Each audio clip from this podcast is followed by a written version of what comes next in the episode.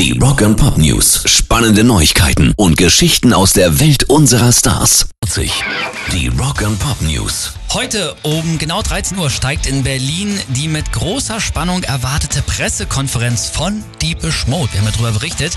Alle erwarten eigentlich irgendwie die offizielle Bestätigung, dass es trotz des Todes von Andy Fletcher im Mai weitergeht mit Deepish Mode. Und im Internet ist jetzt sogar eine angeblich zu früh veröffentlichte Pressemitteilung aufgetaucht, wo sie ein neues Album für Frühjahr 2023 ankündigen. Sogar der Name steht schon drin. Memento Mori soll es demnach heißen und eine Tour soll es auch geben ab Mai. Dann auch bei uns in Deutschland. Wir sind gespannt. Die Bestätigung gibt es dann, wie gesagt, heute um 13 Uhr. Rock and Pop News. Der nächste große Musikkatalog-Deal ist über die Bühne gegangen. 300 Millionen Dollar zahlt die Concord Music Group für die Rechte an einem Großteil der Songs von Genesis, Phil Collins und Mike and the Mechanics, was ja ein Nebenprojekt von Genesis-Gründer Mike Rutherford ist.